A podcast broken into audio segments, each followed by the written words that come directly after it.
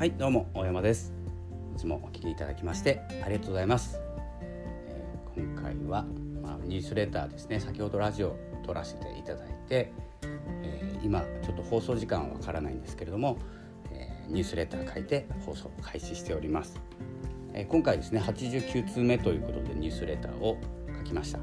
で、えタイトルが「比べることを活用すると自己認識できる」というですねタイトルでお送りいたします。この SNS まあ SNS 現代っていう感じでですね番組もやらせていただいてるんですけども SNS、まあ、現代の疲れ方とかですね不安のも、えー、不安になり方っていうんですかねこうモヤモヤ感っていうのが残ってしまうとかですね発生してしまうのが SNS の世界なんですけれどもこの疲れてしまう原因としてですね、まあ、一つの原因大きな原因ですね、まあ、比べてしまう、え他人と比べてしまうということが、え挙げられます。結構有名というかですね大部分が、えその疲れてしまう原因になってるんじゃないかなって思ってます。比べてしまうこと。でもですねあの比べることって自分を下げることに向かってしまうことと自分を上げることに使えるっていうことを今回レターの方でご紹介してるんですけどちょっと考えていただきたいんですけど人と何て言うんですかね同じですって言われて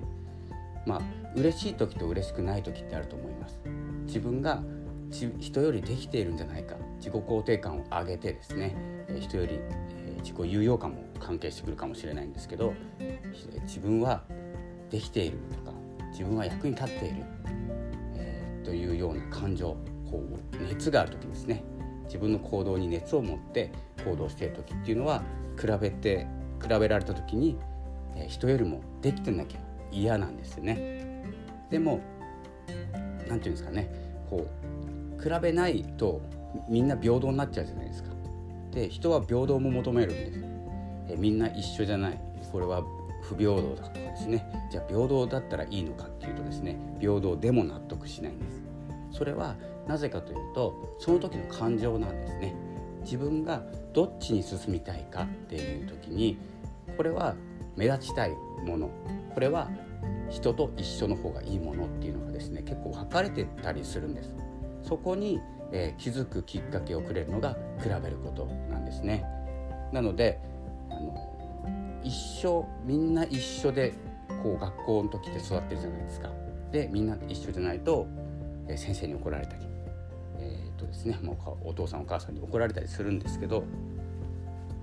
あの一緒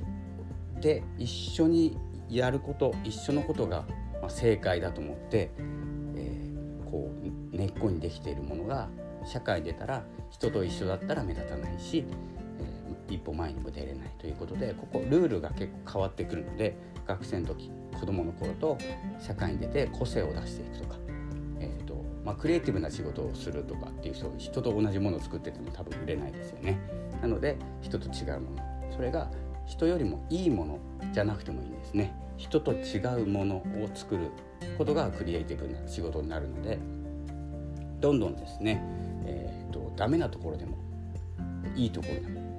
どちらでもですね比べて自分を発見するというツールに使うということをすると SNS で人と比べたりですねあの人はいつもスタバ行ってるなとかですねスタバに持っていける PC を持ってないとかで自分はなんでダメなんだとかですねこう下がっていくこれは僕の話なんですけどスタバ行ったことないんで、まあ、この SNS 発信とかしてですね、え僕がやりたいのはもうスタバに行きたいなと思ってるんですけどまだ行ったことないんです、まあ、そんなことはどうでもいいんですけど、まあ、比べてあのいいなって思うことはいいんです。だからそこに向かうのかで現状を自分をどうやって変えていくのかというふうに使うことで、えー、比べることは役に立ちますでも比べて、えーと、と嫉妬したり嫉妬心っていうのが生まれたら相手のことを悪く言ったりしちゃうんですねそれはあの比べることがマイナスに働いちゃってる状態です。ですので、えーと、人は一緒の方がいいことと一緒じゃ嫌なことっていうのがありますと。別にありますということを認識しておくと比べることが苦にならないというふうなですねレターになってますので。ちょっと息がちょっとさっき散歩行ってきたんで犬の荒れてるんですけれども、そんな感じでですね人と比べることを疲れることもあるんですけど自分を前に進めることにも使えますということで、えー、とこう使い分けていきましょうというお話でした。えー、ニュースレターの方にもですね、えー、書いてありますので話がですねうまくないので伝わらないという方は文字の方で文章の方で読んでみてください。それではまたお会いしましょう。ありがとうございました。さよなら。